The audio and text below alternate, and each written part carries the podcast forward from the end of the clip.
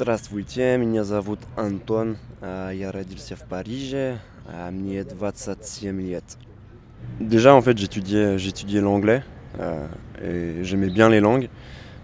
Et je savais que dans ma formation, euh, je devais aussi euh, me doter d'une arme en plus, et pour ça, une langue rare. Et inconsciemment, je me suis dit, mais en fait, c'est c'est tout simple, je vais faire du russe parce que c'est un pays, c'est une langue qui m'attire. Et en plus, parce que ma formation me propose d'apprendre une nouvelle langue. Bon, bah, c'est parti, j'apprends le russe.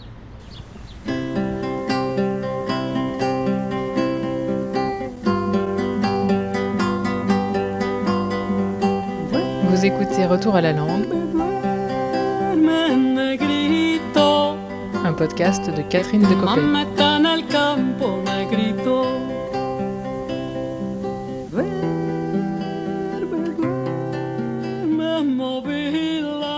Quand on était en France entre mes 3 et 10 ans, j'ai pris à partir de je sais plus quel âge des cours euh, d'écrit en fait pour l'arabe.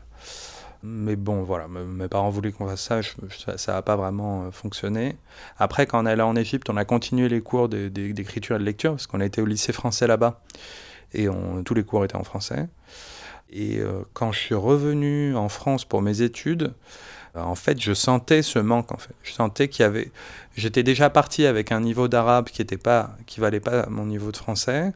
Et, euh, là, revenu en France, je n'entendais plus la langue arabe autour de moi. Et c'était, euh, enfin, je, sentais bien que la, la distance allait augmenter, quoi. Et donc j'ai essayé de reprendre des cours, mais ça n'a pas, ça a pas été concluant. Mais ça, c'est, ouais, bon, c'est plus moi qui n'ai pas mis assez d'énergie, je pense, dans cette affaire. Me llamo Flora, eh, yo nací en París y tengo 33 años. Mon père est, est péruvien et il ne m'a jamais transmis la langue. Et euh, j'ai donc euh, choisi euh, à partir de mes 22 ans, un peu par hasard, parce que je me suis retrouvée à faire un stage à l'étranger, j'ai choisi de l'apprendre véritablement. Et donc depuis, donc j'avais 22 ans à l'époque, là j'ai 33 ans. Donc ça va faire maintenant 11 ans que voilà, je pratique cette langue qui a beaucoup évolué dans, ma bouche depuis mes 22 ans. Vous arrivez à parler à votre enfant en arabe, ici en France? Alors pour l'instant, c'est facile, j'y arrive parce qu'il me répond pas, parce qu'il parle pas encore. Euh, donc au début, ça m'a demandé un peu d'effort, mais maintenant c'est naturel. Euh, il m'est même arrivé avec d'autres petits du même âge, en fait, spontanément d'avoir des mots en arabe qui sortent. Euh, je pense que le, défi, ça va être quand, bah, il va grandir un peu, que je vais vouloir... euh, en fait, c'est un problème de vocabulaire, quoi. C'est que je- là, je, je me suis rendu compte en essayant de lui lire des petits... euh, vous savez, il y a des petits cahiers avec des animaux de partout. Bon, ben, zèbre en arabe, euh, voilà, quoi. Je- en fait, j'ai pas... c'est des mots de ce type-là, vous voyez, qui peuvent me manquer. Ça, c'est un exemple. Et deux, dans des situations De où... conflit, entre guillemets, où, je sais pas, moi, quand il est... Il a 3-4 ans, j'ai besoin d'imposer mon autorité pour quelque chose. Euh, fissurer l'autorité parce que je cherche mon mot pour dire exactement ce que je veux dire.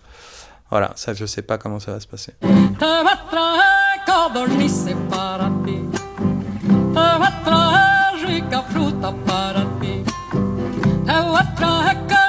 Moi, je l'ai plus vécu comme un- une lutte, parce que je voulais pas seulement baragouiner, je veux dire, je voulais euh, être bilingue en fait.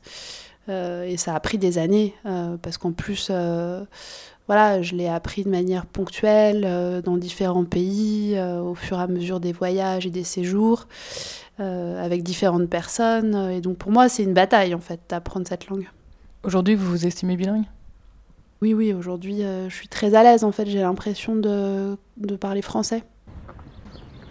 Étant donné que je suis interprète, ça m'est arrivé beaucoup de fois, euh, parfois même de me mettre euh, un peu à mal euh, bah, la mission dans laquelle je travaillais, où je faisais mine de comprendre, alors qu'en fait j'avais pas du tout compris, mais j'étais tellement fier et tellement, euh, j'avais tellement peu envie d'avouer à mes interlocuteurs que j'avais pas compris ce qu'ils me disaient, que je me forçais à dire oui oui, j'ai compris, il parle de machin chose. Et ce qui est assez incroyable, c'est que euh, souvent ça passe en fait.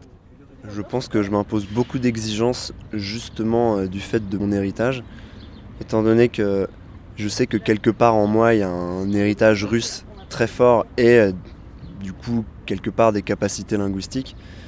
Euh, je m'impose beaucoup de rigueur et j'arrive pas à, me satisfaire de mon niveau actuel. Et en même temps je suis piégé parce que je sais que je serai jamais bilingue parce que c'est un peu trop tard.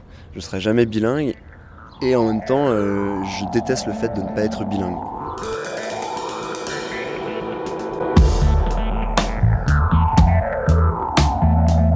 Retour à la langue, un podcast de Catherine Decopé.